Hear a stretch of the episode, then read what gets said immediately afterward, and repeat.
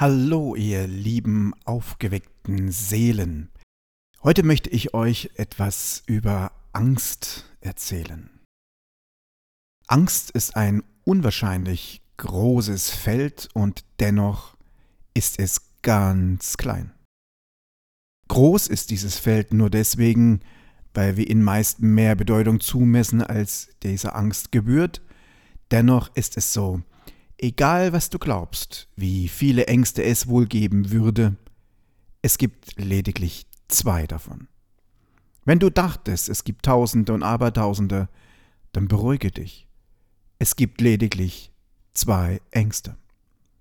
Wir haben einmal die Angst davor zu verlieren, was wir haben, und anderermal haben wir Angst davor, nicht zu bekommen, was wir wollen. Und wenn du jetzt gut aufgepasst hast, dann ist das Thema Angst in einer Zeitform versteckt. Denn die eine Zeitform bezieht sich auf den gegenwärtigen Moment und die andere Zeitform auf eine Fiktion, auf eine Idee, die Zukunft. Zu verlieren, was wir haben, wäre zum Beispiel unser Leben. Und nicht zu bekommen, was wir wollen, wäre zum Beispiel das Thema Gesundheit.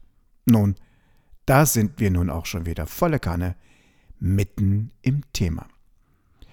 Wie würde es sich anfühlen, wenn die Angst, welche diese ganze Propaganda, diese ganze Verbrecherorganisation, die es seit über einem Jahr sichtlich tut, wie wäre es, wenn diese Angst, die dort verbreitet wird, auf Straftaten beruht. Vermutlich würdest du erleichtert denken, ach, die Angst ging nicht auf reale Umstände, sondern auf strafbare Falschdarstellungen zurück. Und genau dafür gibt es jetzt einen guten Grund. Mehrere Verbände und Privatpersonen, darunter auch die Corona-Transistoren, haben Strafanzeige gegen die Taskforce wegen Schreckung der Bevölkerung eingereicht.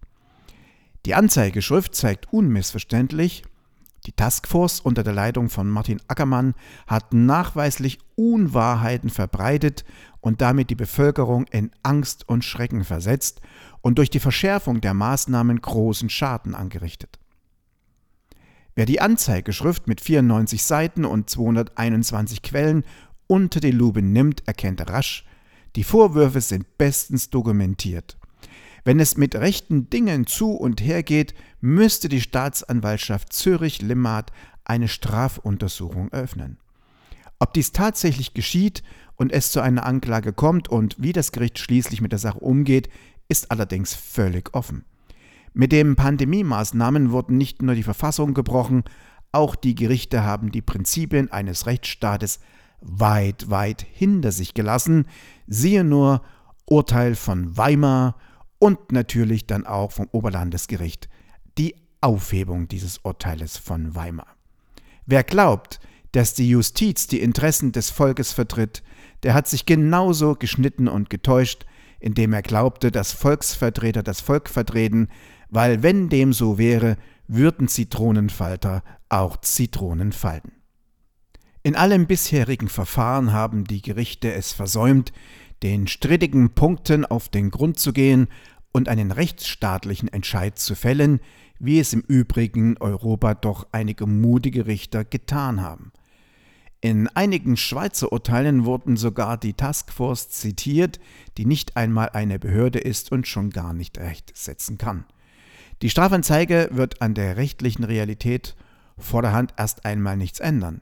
Jedoch die Mitglieder der Taskforce werden sicher etwas vorsichtiger sein und vor allem werden ihre Opfer all die verängstigten Menschen und Unternehmen und Einzelfirmen in Schieflage wissen.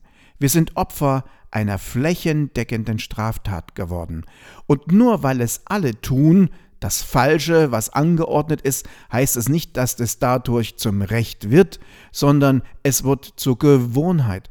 Und deswegen ist es so wichtig, dich zu informieren und Mut zu haben, dein Gesicht zu zeigen, die Maske dorthin zu geben, wo sie hingehört, denn in den Sondermüll und dir eine gesunde Luft und ein gesundes Leben anzueignen.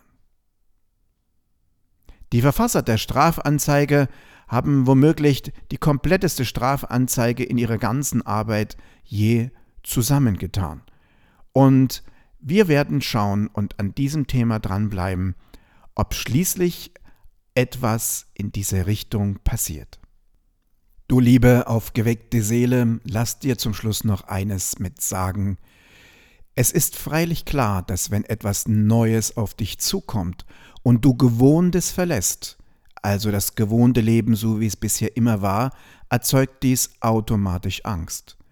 Doch diese Angst lähmt.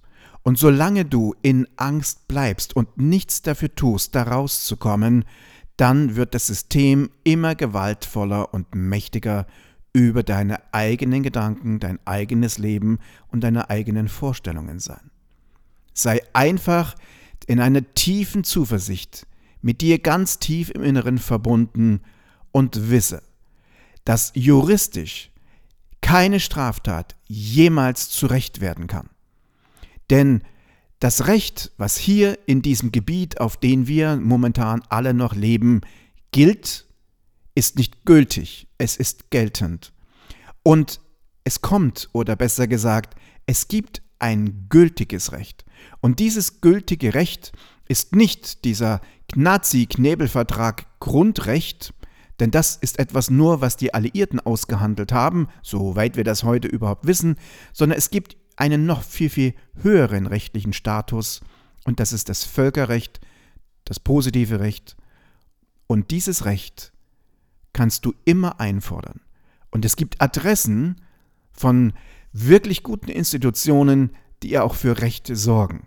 Und es sind diese nahezu selben Institutionen, die auch diese Okkupationsverwaltung der bunten Republik in Deutschland beauftragt haben, die Menschen zu organisieren und zu führen. Sie ergaben ihnen aber nicht den Auftrag, die Menschen zu terrorisieren, auszubeuten und sie zu töten. Wir sind in der Phase, in dem genau dieses System gekappt wird. Und es gibt eine Institution, an die du dich jederzeit wenden kannst. Sie ist in Wiesbaden und es ist eine Kaserne. Und die Adresse findest du nahezu überall im Internet. Und nun wünsche ich dir, liebe Seele, komme zur Ruhe, höre auf zu denken und beginne zu fühlen, jene tiefe Kraft in dir, im Bereich deines Herzens, was dir schon immer sagt, dass es besser wird. Glänzende Erfolge wünscht dir mit deiner neuen Seelenhaltung der Roland von Veränderungen meistern.